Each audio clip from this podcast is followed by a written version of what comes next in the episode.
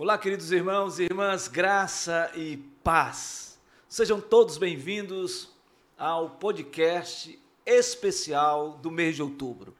Nós estaremos compartilhando sobre sobre as sobre a reforma, a reforma protestante.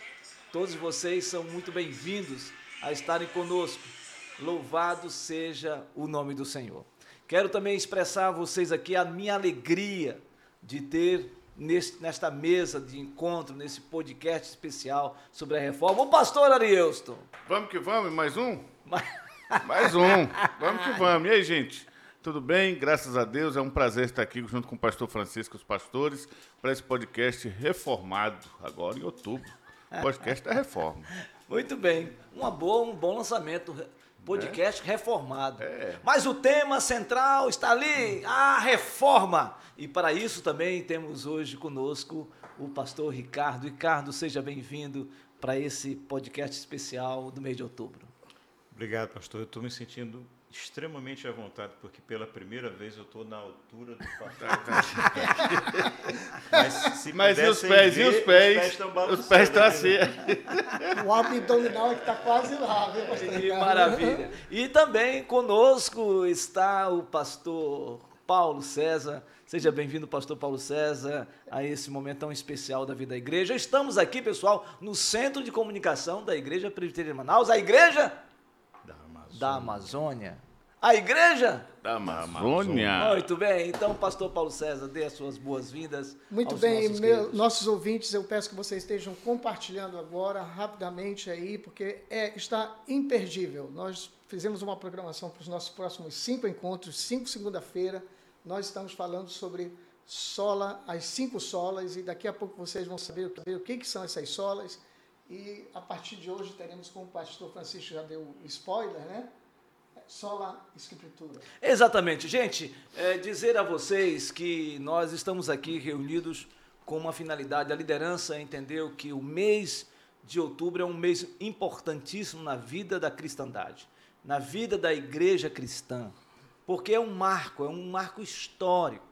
E para isso nós definimos, fizemos um recorte porque são tantos assuntos sobre a reforma que eu acredito que em 2023 teremos mais um podcast especial se o Senhor Jesus não voltar. Perfeito. Quem sabe lá da Alemanha, direto de lá. Ah, aí já pensou? Olha aí. Wittenberg. Gostou, gostou da ideia? É, eu, eu quero ir. Gostou? Em Wittenberg. Exatamente. A gente faz Wittenberg, depois faz Worms, que são os dois pontos Verdade. estratégicos para a gente falar sobre isso. Fantástico. Maravilha. Tá então, tá escalado. Tá não, Paulo? Já, já, então, nós quatro estaremos lá. Pronto. Di, direto de Wittenberg. Vamos fazer em outubro lá. Em outubro, exatamente. Tá Maravilha. Eu tá, acho que tá eu vou fechado. poder, pastor, usar então a minha camisa de colarinho clerical.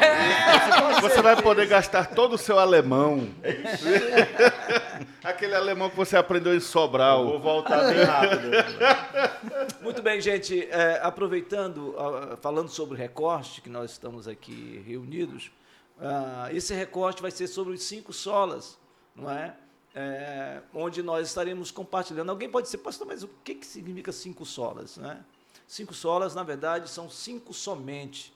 São expressões é, é, de reafirmação da Igreja Reformada pós-deflagração da Reforma Protestante. Não é? E nós estaremos compartilhando sobre, primeiramente, somente a Escritura, segundo, somente Cristo, somente a graça, somente a fé e, finalmente, somente a Deus toda a glória. E hoje nós estaremos compartilhando sobre somente a Escritura, ou somente as Escrituras sagradas. E aí, para nós iniciarmos sobre este assunto, nós vamos aqui fazer uma espécie de compartilhar, uma espécie de, de introdução sobre a reforma protestante, para que a gente entre nos cinco solas, especificamente sobre somente a Escritura. E nesse sentido, eu quero fazer uma pergunta aos nossos queridos convidados que estarão conosco durante cinco encontros nesse podcast especial. O que significou a reforma protestante para a igreja? E o que significa hoje a, a reforma protestante na vida da igreja atual? E qual é a relevância da, da reforma na vida desta igreja. Por isso, começo horário aqui. Ou anti-horário, horário ou anti-horário? Aqui é o seguinte, é, é o urim tumim. ou vai Eu vou jogar, eu vou jogar para cima e começa. Como- viu, gente? De maneira prática, objetiva, legal, que todo mundo possa entender. E aí, então, a gente começa a falar. Como nós estamos isso. falando de antigamente, como usa a expressão minha esposa, Hum. Eclésia reformata, sempre, Sempre reformada, reformada est. segundo o verbo de Deus. Igreja reformada, sempre reformada, segundo o verbo de Deus. É, essa foi a, o, o- hoje é o lema da igreja presbiteriana Sim, e sim. que precisa rever cada vez mais. É né? da Sarça, tá ao Né? redor Tá da lá na Sarça. É. Igreja reformada, sempre Eclésia reformada. reformada, Muito bem. sempre reformada. Sim, vamos lá então, pastor Ricardo. Bora, Ricardo. Opa, começa logo comigo. Eita maravilha. O que significou a reforma para a igreja? Basicamente, um retorno às escrituras. Quando a Lutero vai e fixa as 95 teses na porta de- da Basílica de Wittenberg, na verdade, Lutero ele era um professor de, de teologia E, E a- filosofia, e hein? filosofia. E música. E música. E aquelas 95 teses, na verdade, eram um chamado a um debate, a um duelo teológico. E como naquela época, pastor, tinha acabado de ser inventado também a imprensa, aquela, aquelas 95 teses foram reproduzidas e espalhou, gerando aí uma, um movimento geral, chamando as pessoas de volta ao retorno e à valorização das escrituras, onde a, a partir daí se buscava aos conceitos reais sobre a salvação em Cristo.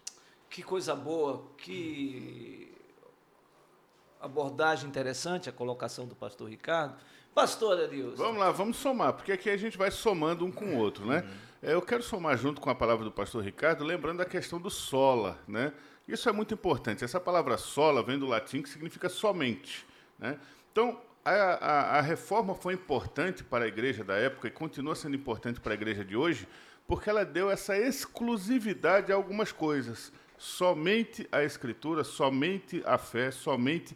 Porque o que, que existia na época? Existia uma, um algo da Igreja Católica Romana, com sua tradição, com seus, sua forma de interpretar, com o- o- as bulas que eram é, emitidas, com a questão da indulgência, etc. E existiam as escrituras. Então, sempre uma coisa atrelada à outra. A reforma veio romper com isso e dizer que somente a escritura é necessária e suficiente para levar o homem até Deus. Ótimo. É, nós sabemos que a reforma não foi um movimento de um homem só. Né? O Ricardo lembrou muito bem Lutero. Né? Mas antes de Lutero tivemos outros que nós chamamos de pré-reformadores. Né? O pastor Francisco conhece muito bem, nós conhecemos essa expressão. Um deles foi um professor de Oxford, John Wycliffe, né? que se levantou contra a igreja e foi queimado e considerado a estrela d'alva da, d'alva da reforma. né? Hoje, na, em Oxford, na universidade, tem uma porta lá, né? o Wycliffe Hall, é o único baluarte da fé evangélica ali naquela universidade na Inglaterra. E um segundo, que pega justamente o gancho para a história de Lutero, foi John Hus, né? na Boêmia, hoje é, uma parte da, da União Soviética foi desfacelada. John Hus, quando ele, é, antes de ser queimado, ele falou o seguinte: podem mandar um ganso, a palavra Hus significa ganso, né? Em alemão, na sua língua natal, ganso. Mas aqui a 100 anos, Deus suscitará um cisne que não poderão queimar. Aqui dizem que John Hus estava aqui como que profetizando que viria Lutero. Lutero, que seria o cisne negro da reforma, né? E aí eu deixo com vocês para darem continuidade. Essa, essa observação é muito importante, porque nós estamos falando aí aproximadamente 435 Isso. é, da morte de 1435, da morte Uhum. de De John Hus. John, John Hus, né? E hoje é, nós chamamos de República Tcheca. Isso, é a- exatamente, a, exatamente. A região da Boêmia, né? E essa colocação do pastor Paulo é muito importante, porque depois de 100 anos, praticamente, né, em 1517, se deflagra a reforma, através de um monge. Um monge no- notadamente Sim, agustiniano. sim, agustiniano. Da Lógico. ordem dos agustinianos. É lógico, exatamente, Martinho Lutero. E a inquietação de Martinho Lutero era muito grande. né? Havia inquietação na alma dele, porque ah, ele suspirava realmente por pela salvação. É? E ele fez de tudo que alguém poderia imaginar na, no perfil de um monge para realmente obter a salvação. Desde a autoflagelação, a, a, as, as orações intermináveis. Né? Diz que o, o, Os intermináveis confessórios de Lutero, né? o, o sacerdote. do, do o frade que cuidava o, dele. O mentor não aguentava mais. Tem um dia que o mentor chegou ao ponto de dizer assim: por favor, não aguento mais você vir aqui todo tempo pedindo perdão, pedindo confissão de pecado, pedindo perdão. Faz o seguinte: junta todos os teus pecados no dia de hoje e vem uma vez só, porque eu não estou mais aguentando isso. Então, essa inquietação da alma de Lutero, não é? Por quê? Porque ele estava afirmado sobre as questões da tradição. né? A tradição falava muito alto. Todo esse clericalismo Sim. institucionalizado era muito forte. E aí surge um problema. né? O problema de que ele não encontrava paz em cima das tradições, em cima dos escritos estabelecidos, onde as escrituras estavam totalmente alienadas a, A parte. a, a né? parte em relação Nem na língua do povo estavam. é, exatamente. né? E aí surgiu um outro problema. né? O problema do, do, do insossego da alma, que eu acho que é isso. Talvez vocês estejam conosco aqui, é, talvez vocês tiveram já essa experiência né, de buscar tanto, querer realmente obter a salvação e buscar de todas as formas. Eu me lembro de que eu entendia de que a minha salvação era um ato meritório meu e para isso eu precisava eh, me penitenciar através do rosário, não era nem não era nem Não era nem o terço, Não era nem o não. terço, era o Porque rosário. terço é um terço, Terço só. é um terço, rosário, o rosário é o todo, meu rosário irmão. inteiro, É a né? bola toda. É, Los Angeles me viu ficar mais de hora, mais de uma hora de joelho diante de uma imagem, não é? E aquilo é com sinceridade. E você mesmo, com muita sinceridade, quer realmente obter. E você descobre que por mais que você faça o seu esforço, ou alguém gere indulto para você, isto não vai funcionar. Né? E aí surgiu, e essa foi a inquietação de Lutero. Lutero chegou aí a Roma, subiu escadarias todas de Roma né, para encontrar paz no coração. E onde foi que ele encontrou a paz? Em Romanos 1. Romanos 1. E a gente pode ler até Romanos 1, né? o pastor Ricardo aí com a sua voz não é? Impoluta. impoluta, né? cheia de coisa. Pode ler Romanos capítulo 1, versículo 16 e 17. Não é? E esse texto é um texto importantíssimo na nossa vida. Romanos 1, 16 e 17. 16, 17. Pois não me envergonho do Evangelho, porque é o poder de Deus para a salvação de todo aquele que crê, primeiro do judeu e também do grego, visto que a justiça de Deus se revela no Evangelho, de fé em fé, como está escrito: o justo viverá pela fé. Então, a base da, da salvação na concepção de Lutero era a justificação pela fé. É aqui que está. E quando ele descobre isso, que esse texto, na verdade, Paulo está aqui trazendo o texto lá de Abacuque, capítulo 2. não é? E aí ele se desperta e ele tem um impacto tão poderoso, e aí vem o que o pastor Ricardo falou: a fixação das 95 teses contra o pensamento de Tetzel, né? que entrou na Alemanha, entrou na região de Wittenberg, também anunciando. Vendendo as indulgências, vendendo- né? E o que era As indulgências? indulgências. E o que era indulgências? Joguei para cima, vou tomar até um café agora Eu por causa também. disso. Vai, Paulo. Rapaz, esse café funciona mesmo? Eu quero tomar daqui a Funciona, pouco. Vamos ver. As indulgências eram justamente é, o que a igreja colocava como um parâmetro para a pessoa obter a salvação ou café. obter uma, uma graça de Deus. No caso específico, é, existia, Tetson pregava que quando você colocava, jogava a moeda no gasofilácio e essa moeda encostava no fim, fazia aquele barulhinho, Tilintar da moeda. é, o tilincar da moeda, isso gerava o atendimento daquela bênção, daquilo que você queria atingir. Me permita aqui pegar o gancho ainda de Romanos é, 1, 16 e 17, pastor Francisco. O apóstolo Paulo ele foi muito corajoso quando ele escreve esse texto, porque ele coloca a salvação em Deus. Naquela época, a salvação você obtinha sobre a tutoria de César. A igreja, Jerusalém estava debaixo do domínio romano, então tudo de bom tinha que vir de César, e não de um Deus que não fosse César, muito menos um Deus que tinha morrido na cruz. Então, Paulo, quando ele brada esse texto, ele está se levantando contra o próprio Império Romano e levando a justiça de Deus como algo extremamente importante. Enquanto que, na época, o que existia de essência era a justiça de César. E só para voltar aqui para a reforma, por que, que Lutero pegou esse texto?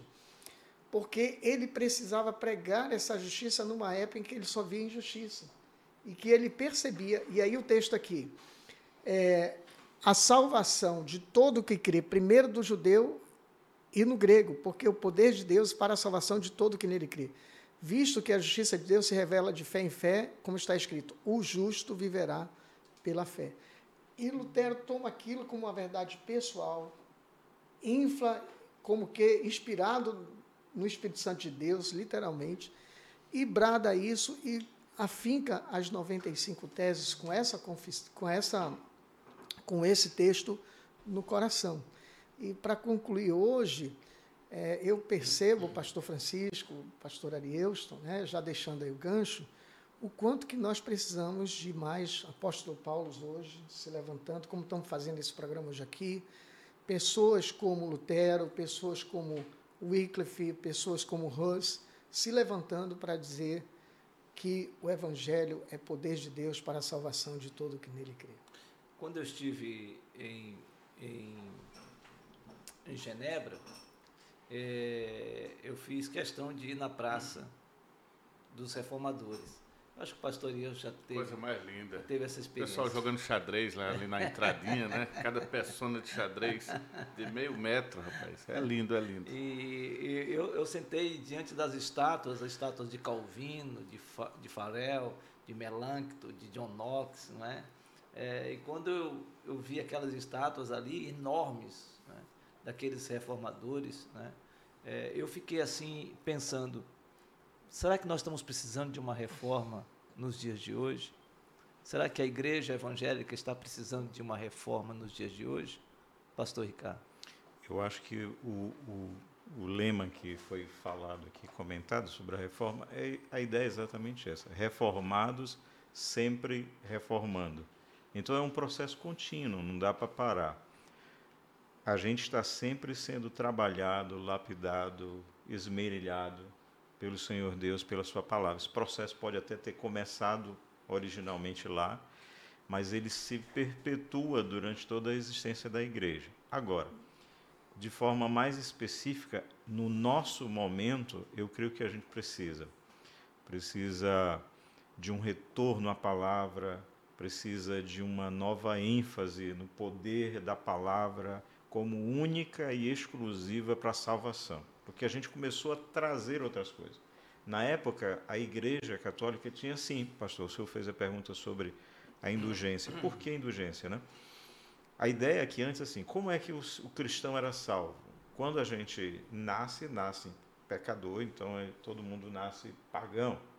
Mas a partir do momento que ele era batizado, aqueles pecados eram uhum. perdoados.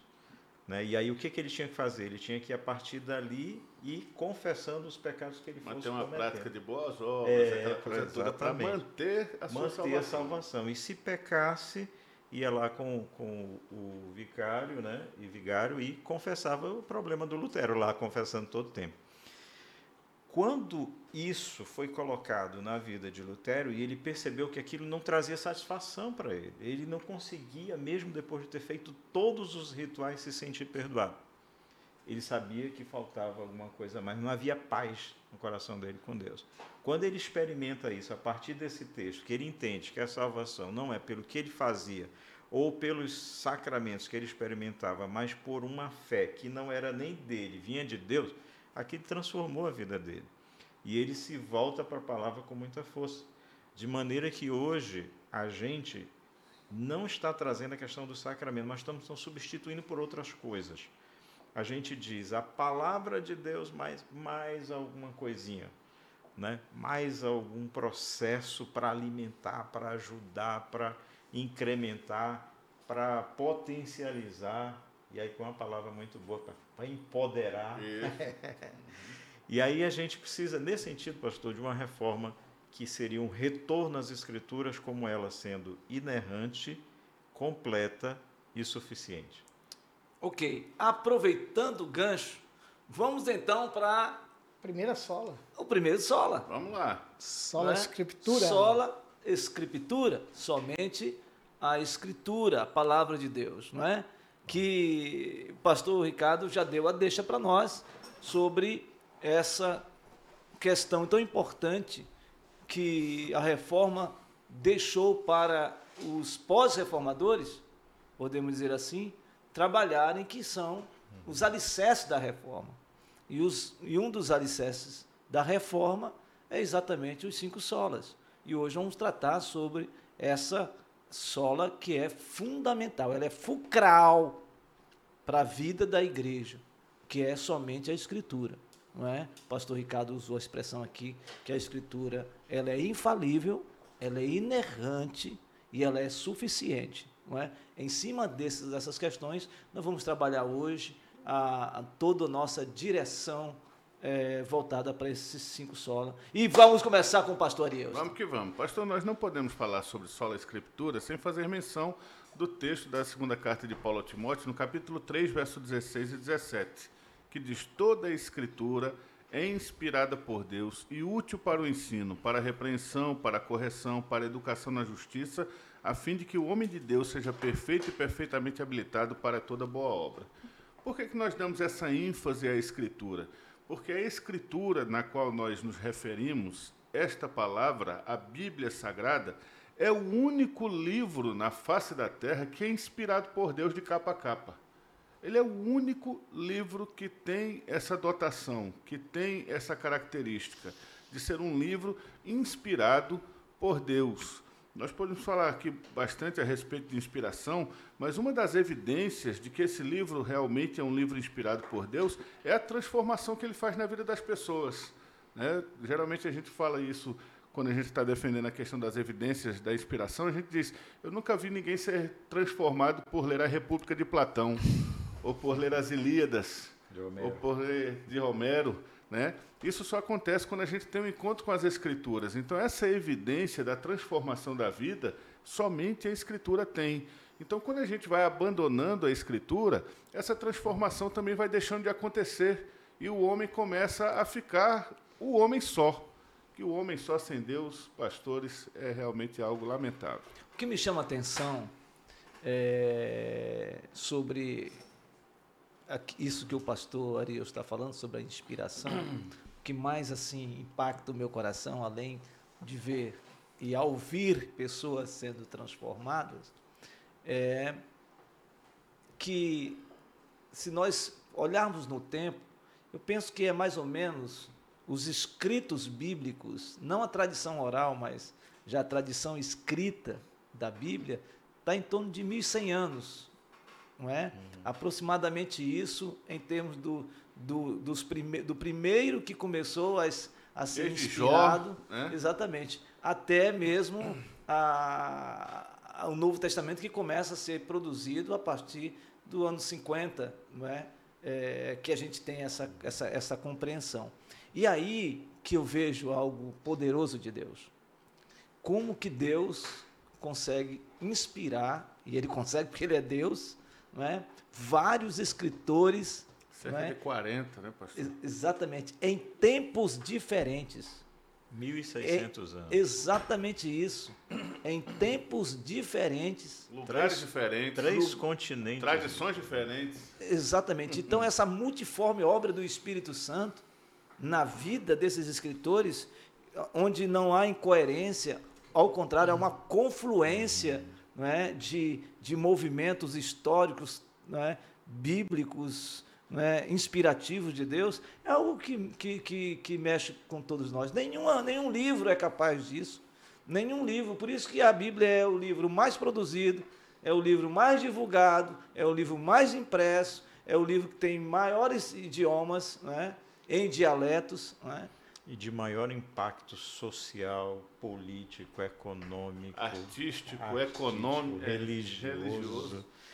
emocional, tudo. É um, ele é, é, é, espetacular como ele tem esse poder de, de, se infiltrar em todas as áreas da vida social do ser humano. Né? E aí, pastor Paulo? Eu, eu estava aqui olhando para a palavra inspirado.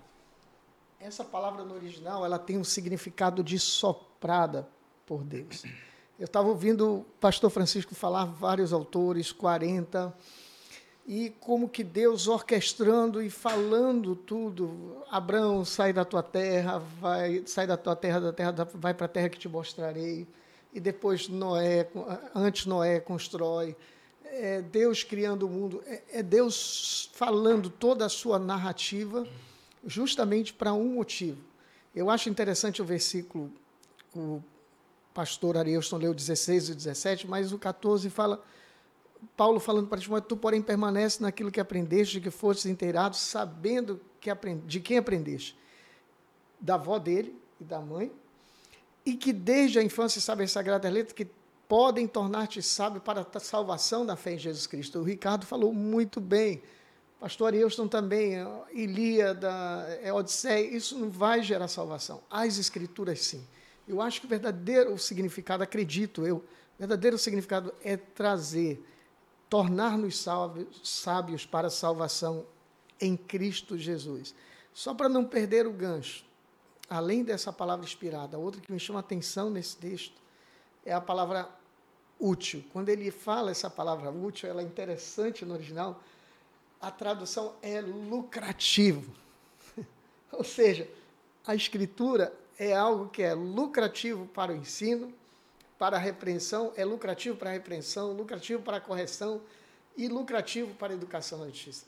É algo que nos traz muito mais valor do que aparentemente é no primeiro momento. Então, é, de fato, é, é, é, algo espetacular nós repensarmos a questão de somente a escritura, pastor Francisco. Essa palavra é importante. Agora, é lógico que quando a gente fala somente a escritura, a gente está tratando aqui de um ponto importante, porque a Bíblia é cristocêntrica. Sim. Sim. Né? Nós vamos então, falar. Então, se você é, é, falar da Bíblia apenas pela Bíblia, não é? e você não encontrar o entendimento de que entre o lucrativo da utilidade da Bíblia, que, em outras palavras, é benéfico para você se você segui-la, não é? E entre a inspiração, nós temos a palavra revelação. Não é? Uhum. Porque a Bíblia ela só é um instrumento transformador por causa da revelação em Jesus Cristo. Sim. É aí que está o ponto chave não é? da, da salvação, da transformação de um homem e de uma mulher. Por isso que o pastor Eusto disse, realmente nenhum outro livro tem esse poder. Né? Tem esse poder. Não é? E, e, e hoje né, a gente precisa ter esse sentimento. Sabe por quê, pessoal?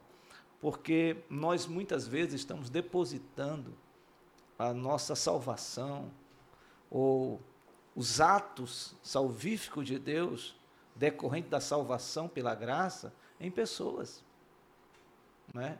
em situações. Às vezes a gente acredita mais não é, de que um pastor pode mudar a vida de uma pessoa do que a palavra de Deus através de Cristo. Às vezes nossa referência está mais num pastor, está mais num padre, está mais num líder religioso ou num líder político do que na palavra de Deus. Não é? Então não há outra forma de alguém realmente ser salvo verdadeiramente se não ser pela palavra de Deus que revela Jesus Cristo como nosso único e suficiente Salvador. Quando os reformadores, os pós-reformadores disseram somente a Escritura, é porque é claro que só ela é capaz de mudar a vida de uma pessoa.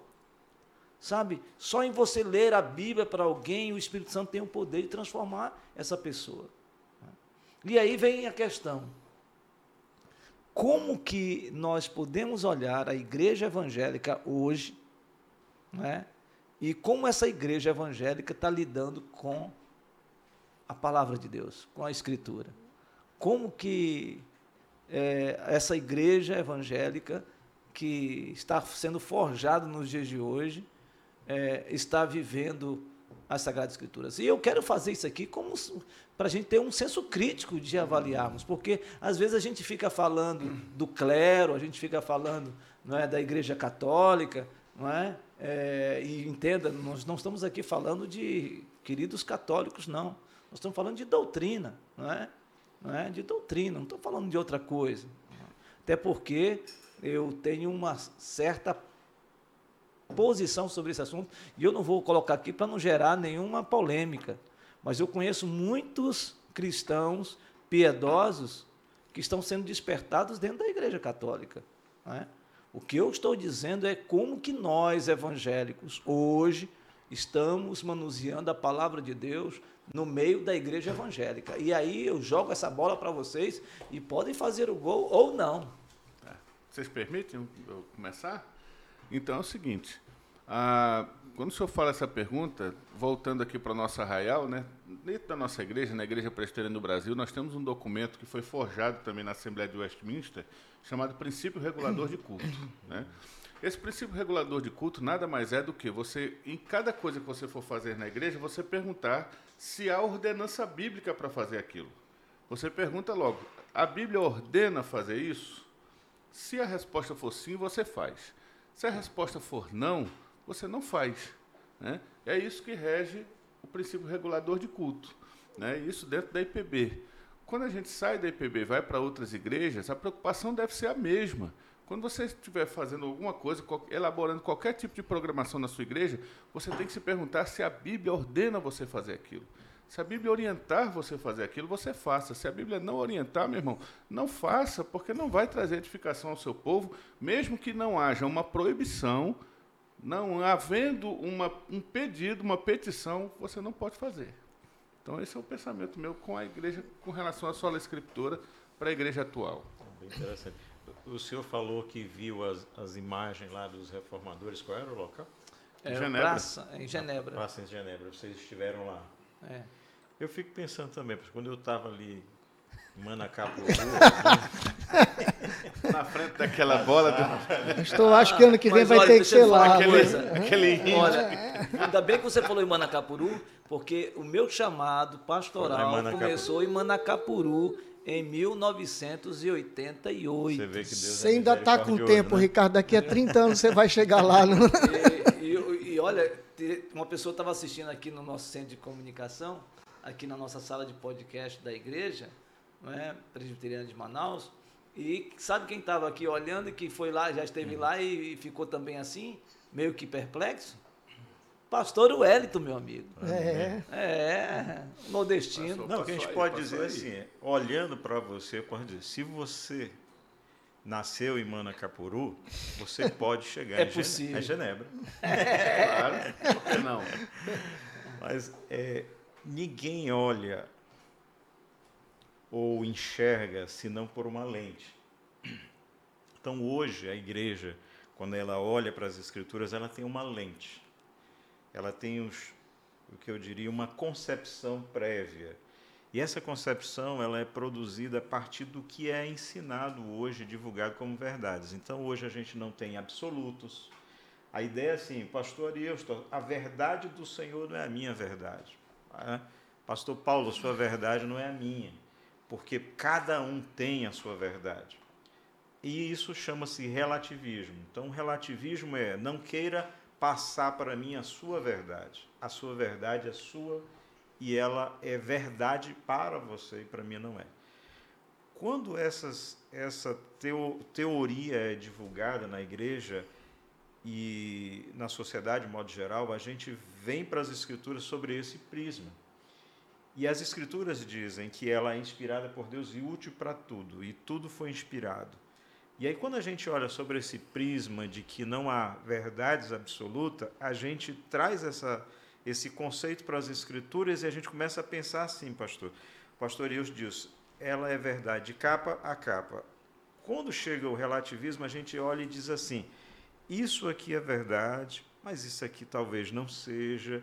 E a gente começa a chegar a uma conclusão de que as, as escrituras contêm a palavra de Deus, mas não ela, não é a palavra de Deus no seu todo. E aí isso começa a trazer problema, porque de, a palavra de Deus deixa de ser suficiente, deixa de ser inerrante. E deixa de ser eficiente. É, o liberalismo. Exatamente. Aí liberalismo entra o liberalismo. liberalismo isso puro. tem entrado na igreja com muita força, diminuindo na concepção dos crentes mais modernos e pós até modernos, a ideia de que a Bíblia não é de fato a palavra de Deus, mas contém.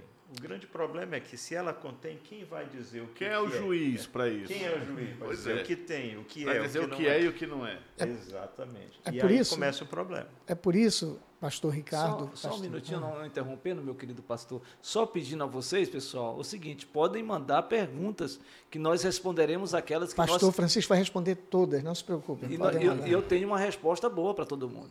Então, mandem as perguntas que eu responderei somente aquelas que eu desejo respondê-las também. tá certo? Então, pastor Paulo, por favor. É, Ricardo, é por isso que nesse texto que o pastor Ariuston leu, além de ser inspirada, ela é útil para o ensino. Eu penso que o, o grande ganho da igreja hoje atual, inclusive na nossa igreja, o grande ganho é nós fazermos que a escritura seja útil para o ensino, o ensino do povo de Deus. É, a ideia de fazermos exposições bíblicas, séries bíblicas, para que estamos é, começando agora as cinco solas, justamente séries bíblicas, para que o povo de Deus ouça a palavra de Deus tal como ela é. Né? Nós estávamos pregando nesse texto domingo, né, de, é, de 2 Timóteo, quatro versos, mas que versos poderosos, pastor. Foi como nós concluímos a mensagem. Então, na minha percepção, na minha convicção é de que hoje a igreja ela é a baluarte do ensino bíblico para as pessoas que precisam de Jesus. As pessoas não percebem, elas não sabem que precisam da palavra de Deus. E a igreja tem esse objetivo, justamente porque, Ricardo, para combater esse relativismo que paira é, em toda a sociedade. A sua colocação é pertinente, pastor, e a gente louva a Deus por isso mesmo. Mas eu, eu, eu penso, pessoal, que a, a gente precisa ter, assim, um entendimento de que quando as pessoas ouvem a palavra liberalismo, elas, e quem estuda a Bíblia, ou quem estuda teologia, acham que nós estamos falando somente do liberalismo clássico, liberalismo teológico clássico, esse que foi abordado pelo pastor Ricardo, que é importantíssimo, porque é daí que surge todas as formas de liberalismo teológico que nós temos ah, na história, né, na história da igreja cristã. Mas é, existem algumas coisas que acontecem no nosso dia a dia que às vezes passa despercebido de nós.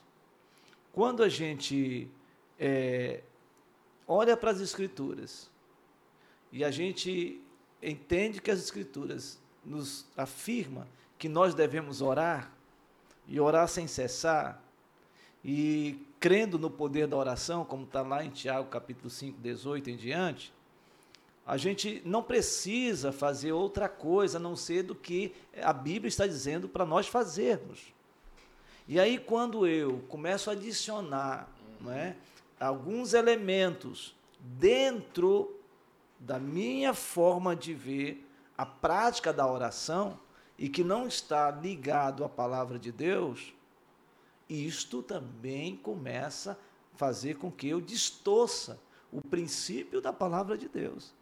Não é? Então, quando eu acho que o sal grosso vai resolver, e então, se eu passar ou pisar em sal grosso, ou se eu pegar um óleo, Carteira E- ungida. ah, uma carta ungida, A rosa de uma Saron. rosa de Saron. Então, quando eu adiciono isso, e aí eu oro, e alguma coisa acontece, e aí eu digo, ah, isso aconteceu porque eu bebi a água que eu orei para que ela fosse é, consagrada, Consagrado, né? não Tá é? em cima da TV. Exatamente isso. Então, eu passo a minha visão de que o que está acontecendo comigo e o que aconteceu não foi fruto da palavra de Deus, foi fruto daquilo que eu fiz como objeto. Não é? Então, a minha fé também ela pode cair numa fé utilitarista. onde eu transformo Deus em objeto do meu desejo. Perfeito. né? Perfeito, E é muito perigoso a gente viver desse jeito. Não é? Então, devemos tomar cuidado de, de não avançarmos naquilo que a Bíblia não está falando. né? Eu acho que o senhor tocou num tema que a gente pode chamar de, de pragmatismo e de sincretismo religioso. Sincretismo religioso é quando a gente pega práticas que não são comuns às Sagradas Escrituras, mas são comuns em algumas religiões, e espiritualiza de tal forma que ela se encaixe dentro do nosso culto, dentro da nossa liturgia. E aí aparecem essas coisas do sal grosso, não é? da, do copo d'água. E aí a gente fala também de óleo ungido. Eu acho que já discutiram essa questão de que o óleo é para ungir, não é não é ungido.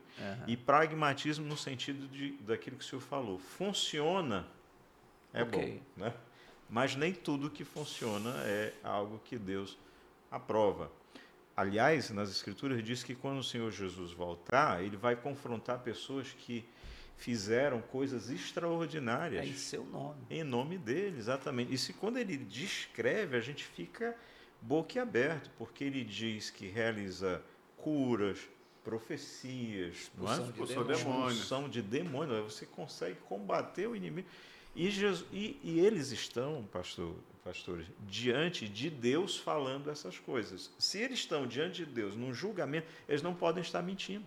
De fato, eles fizeram aquilo. Eu tenho uma observação, pastor Paulo e pastor Eus, pastor Ricardo, que para mim ela é parte de uma premissa verdadeira. Onde há personalismo, há uma interpretação muitas vezes equivocada das escrituras. Porque a pessoa se torna maior do que as escrituras. Ela se torna maior do que o que a Bíblia está dizendo. Então, quando ele fala, a fala dele, mesmo que não tenha nada a ver com a escritura, é a escritura na boca do crente. Se torna, né? Se torna. Entendeu? Se torna. E é isso que nós estamos vendo hoje, um personalismo, é, e, a- e alguns chamam de pós-denominacionalismo que nós estamos vivendo hoje. Não é? E é um personalismo. É. Há 20 anos atrás, quando alguém falava assim, eu sou presbiteriano, é porque ele era calvinista mesmo. Acabou. Entendeu? Podia vir quem fosse, Quando o cara falava assim, igreja. um cara falava assim, eu sou batista, ele era batistaca mesmo, meu irmão. Não é? Assembleia de Deus, eu sou da Assembleia de Deus. Acabou. Meu amigo acabou, era Uhum. bleia mesmo, não tem, não tem discussão. É? Hoje as pessoas elas não estão mais fincadas na doutrina, no ensino. Elas a estão assim. identidade ficou prejudicada. Exato. Hoje eu sou da igreja do pastor fulano de tal É isso aí. sabe? E isto tem um peso, por quê? Porque se o pastor falar, você vai fazer isso, ele vai fazer. Você vai votar, você vai fazer. Você vai fazer aquilo, você vai. Então ele manda. Né? E os crentes hoje perderam a capacidade do seu sacerdócio. Né? Por causa disso. E isto tem a ver com o afastamento das escrituras. Eu, sinceramente, estou sendo sincero tenho dificuldade hoje de ouvir determinadas coisas, porque eu não vejo mais exposição da Bíblia. Pronto. Pronto. Eu acho que o senhor tocou numa, numa questão aí, é, você, assim, um cerne da coisa. A maior, a maior parte de nós cristãos, pastor, temos as nossas bases não de estudos pessoais, mas do púlpito. Não é verdade? A maioria dos crentes, apesar de a gente ter livros e tal, mas a- o alimento maior do crente é o púlpito. E quando o púlpito ele não traz uma mensagem expositiva, a gente começa a, ser- a- a- sofrer no, no- no que tange a qualidade do alimento que vai para o crente. Porque a maioria não, não frequenta a escola dominical ou não tem uma vida devocional de estudo mais aprofundada e eles alimentam-se muito do púlpito. Quando o púlpito diminui a qualidade, os irmãos que só têm aquela né? fonte É. A igreja é reflexo do púlpito. E aí a gente vive de frase de efeito. É, E aí, Por favor. Toca no teu E irmão, aí- bate nele, fala, ele repete É, pra e- ele. isso- Fala pra ele que ele tá lindo. Fala pra ele isso. Opa, gostei dessa. Pra, pra alguns, é, é, você isso eu já sei, mas está tudo bem. Mas Olha, gente, eu, eu, tenho perguntas para fazer. eu Faça chamo pergunta. isso é, de reducionismo da fé e reducionismo do poder da palavra de Deus. Né? Lembrando lá o apóstolo Paulo, poder para a salvação de todo aquele que nele crê. Ah, essa palavra de que ela é lucrativa, não somente para ensino, mas para repreensão, correção, educação na justiça, falta as pessoas entenderem. As pessoas correm para outras coisas porque elas não percebem a integralidade e o poder da palavra de Deus. E esse poder, só para voltar para o texto, eu, eu, eu, sou fascinado por esse texto. Esse texto, é, eu não sei se, se o senhor lembra, mas foi o meu sermão de prova no presbitério. E para que tudo isso? Pra, por que, que as escrituras precisam ser central nas nossas igrejas, como é hoje na Igreja Presbiteriana do Brasil, não somente na, na Igreja Presbiteriana do Brasil, mas na Igreja Presbiteriana de Manaus? Eu me alegro quando eu estou no domingo na igreja, quando eu abro a palavra, porque eu sei que várias igrejas presbiterianas estão abrindo a palavra naquela hora, estão pregando a palavra. Mas para quê? Para que todo homem de Deus, toda mulher de Deus, você que está nos assistindo, todo homem, toda mulher, seja perfeito e perfeitamente habilitado para toda obra. Eu percebo, pastor, que é, esse reducionismo, esse esfriamento, esse liberalismo é justamente porque as pessoas é, estão esquecendo o poder da palavra de Deus na transformação das nossas vidas. Amém. Louvado seja Deus. Agora para as perguntas. Há uma pergunta aqui, presta atenção, hein? Essa pergunta vai para o pastor Arieusto. Eita. o Hugo Daniel mandou aqui uma mensagem. Obrigado, Hugo. É, depois você pega ele. Isso. A autoridade real e a história da igreja não é considerada ao interpretar e aplicar a escritura. Para mim, a sola escritura é uma guardiã da liberdade cristã. Há essa distorção hoje em dia? A pergunta, eu acho que a pergunta começou antes, numa postagem ah, anterior. Foi. Ele. Ah, sim, perdão. São... Ah, a doutrina, né? É, porque senão... A doutrina da sola escritura tem sido mal entendida e mal aplicada em muitos meios. Alguns usam como justificativa para um tipo de individualismo eu, Deus e a Bíblia, onde a igreja não tem nenhum. Aí ele vem, a autoridade uhum. real. E aí? Eu acredito que a, a, a, falácia dessa pessoa é realmente ela pensar que ela pode é, andar sozinha sem a ajuda de ninguém. Né? Eu acredito que o corpo de Cristo responde essa pergunta. É certo que você só precisa da Escritura para ter salvação em Cristo Jesus, mas isso não te dá o direito de você viver sozinho. Isso não dá o direito de você querer ser o seu próprio juiz, você mesmo se examina, você mesmo se disciplina, você mesmo prega para si mesmo, você Não, meu querido, você faz parte de um corpo.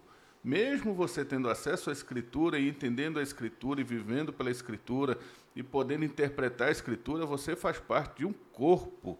E nesse corpo há instrumentos para várias coisas e todas elas para edificação e para crescimento em Cristo Jesus.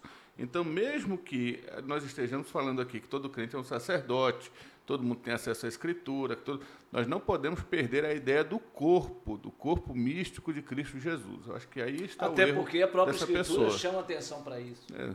Aponta muito, para isso. Eu gosto muito do texto de Hebreus? Não, eu gosto muito do livro de Juízes. Juízes. Onde cada um capítulo, fazia, não, né? Capítulo 9.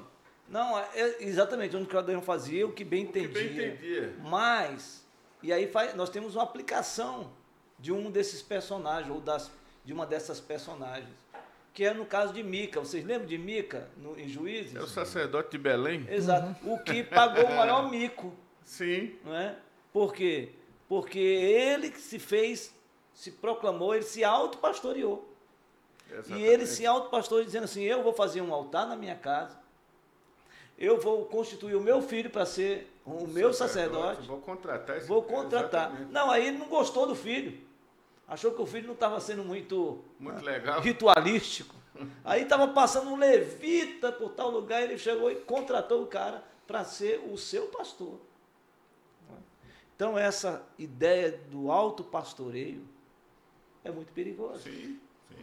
Eu acho que o auto, o auto pastoreio ele vem também através da terceirização, como o senhor falou. Como é que acontece? A ideia é mais ou menos o seguinte: a Bíblia diz, Paulo falando ao, ao jovem pastor, prega a palavra, quer seja oportuna, quer não, porque virá tempos em que os homens terão sede de ouvir aquilo que querem. Então, o que, que acontece? a pessoa começa a fazer uma seletividade para quem ele vai ouvir. Não pela qualidade do expositor, mas pelo conteúdo do que ele está passando. Então, se eu gosto de um determinado tipo de assunto e aquele assunto me traz realização, eu vou escutar aquele, aquele tipo de mensagem. Né? Aquela mensagem que é progressiva, que é, é essa de, de, de de autoajuda. De né? autoajuda, uhum. exatamente. É de, de palavra positiva, aquela em que a minha palavra é tão forte que quando eu decreto ela se torna real e ela é tão forte que às vezes eu tenho que dizer para Deus eu não aceito isso e eu determino e Deus que deu jeito. Eu reivindico. De... Agora, quem diz que uma pregação expositiva você não pode ser incisivo, encorajador. Sim, com certeza. Quem sim. disse isso? Exatamente. Não é? Porque na exposição bíblica nós temos todos os conteúdos expressos naquilo que está sendo. Ali tem palavra de, de evangelização, palavra de fortalecimento, palavra de edificação, palavra de exortação. Então, às vezes, não adianta você esse é o problema, que a gente busca o tema para depois uhum. né, e, e, e, aí, pastor Francisco, me permita, pegando o gancho que o Ricardo falou, e agora que o senhor colocou, é interessante a gente definir bem a questão da exposição. Né? Se você vê alguém lendo o texto, expôs o texto de forma maravilhosa, como o pastor Francisco falou, tem texto que você vai ter que é, chorar, tem texto que você vai se alegrar, porque é evidente naquele texto aquelas emoções é, que estão ali entre leitor, entre que está vivenciando. Né? É difícil ali aquela mulher do fluxo de sangue você não se colocar numa posição daquela mulher que estava totalmente alijada da sociedade. Então você se coloca no texto enquanto expositor. Eu concordo que a gente tem que colocar aquilo de forma muito incisiva. Então a leitura do texto, a exposição do texto, a aplicação é extremamente importante. O que acontece hoje? E aí, pegando o gancho do pastor Ricardo, é que muitos leem o texto, saem do texto e, e nunca, nunca, mais, mais voltam para o texto. E você aproveita, saia de lá e venha para uma igreja que expõe as escrituras, não é isso, pastor É isso aí, é isso aí. Que maravilha, gente. Nós Coisa estamos boa. quase que chegando, faltam, quer dizer, na verdade, cinco minutos para encerrarmos Nossa. esse momento tão especial de somente Rápido, a escritura. Muito legal. É? Eu quero, vamos fazer aqui o nosso fechamento agora não é? cada um dos nossos queridos. E olha, gente, vocês, por favor, compartilhem esse link, compartilhem com os amados. Hoje nós estamos falando sobre sola escritura, somente a escritura, não é? Trazendo um, um, elementos históricos, conteúdos teológicos, mas algo que possa ser aplicado para o nosso dia a dia, para o nosso viver, para a nossa caminhada. E para esse encerramento, a gente vai fazer aqui uma rodada de conclusão sobre o nosso encontro de hoje e começa com o pastor Arielson. Vamos lá, gente. Foi muito bom ter participado dessa roda de, de debate aqui junto com os pastores sobre a, a sola escritura. E dizer para os irmãos que estão ouvindo que se aproximem da Bíblia mesmo, façam de tudo para se aproximar das Escrituras. Participem dos cultos, anotem aquilo que vocês estão ouvindo, participem de uma escola dominical, participem de estudos, procurem conhecer mais sobre as Escrituras, gastem o dinheiro de vocês com bons livros, com bons cursos, cresçam no conhecimento de Deus. Isso é importantíssimo. O povo de Deus perece porque lhe falta conhecimento. Quando nós não temos conhecimento, nós nos tornamos reféns. Isso em todas as áreas da nossa vida.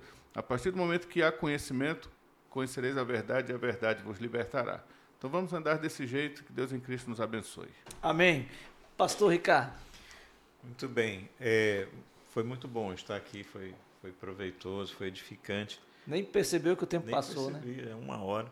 Mas eu quero dizer para você que está em casa, meu amado irmão, minha amada irmã, o Senhor Jesus diz assim: santifica-os na oração sacerdotal dele, santifica-os na verdade. A tua palavra é a verdade. E como jovem que ainda sou, a gente quer saber como viver em santidade. Aí o salmista diz: para o jovem, né? observando. Como poderá o jovem guardar por o seu caminho? Observando a tua, segundo a tua palavra. E no livro de Apocalipse ele diz que é bem-aventurado aquele que lê, aquele que ouve é, as palavras da profecia daquele livro. Embora estivesse falando especificamente do Apocalipse, Isso é verdade para a Bíblia como um todo. Então, quero aproveitar e dizer para você, meu amado e minha amada irmã, escola bíblica para aprofundamento, para crescimento, para solidificação desse conteúdo, as portas não estão abertas, elas estão escancaradas para receber você em nome de Jesus. Que bom, obrigado, Pastor Paulo. Irmãos queridos, é, os homens que foram protagonistas da reforma foram homens extremamente corajosos, que colocaram sua cabeça e sua vida em jogo por conta de cumprirem e acreditarem na firmeza da palavra de Deus. Foram usados por Deus para mudar o seu contexto, a história onde viviam, como Lutero fez o apóstolo Paulo. Por que, que eles fizeram isso? Eu quero, me permita aqui finalizar o contexto, porque eu não me envergonho do Evangelho, porque é o poder de Deus para a salvação de todo aquele que nele crê, primeiro o judeu, depois o grego. Visto que o justo viverá por fé.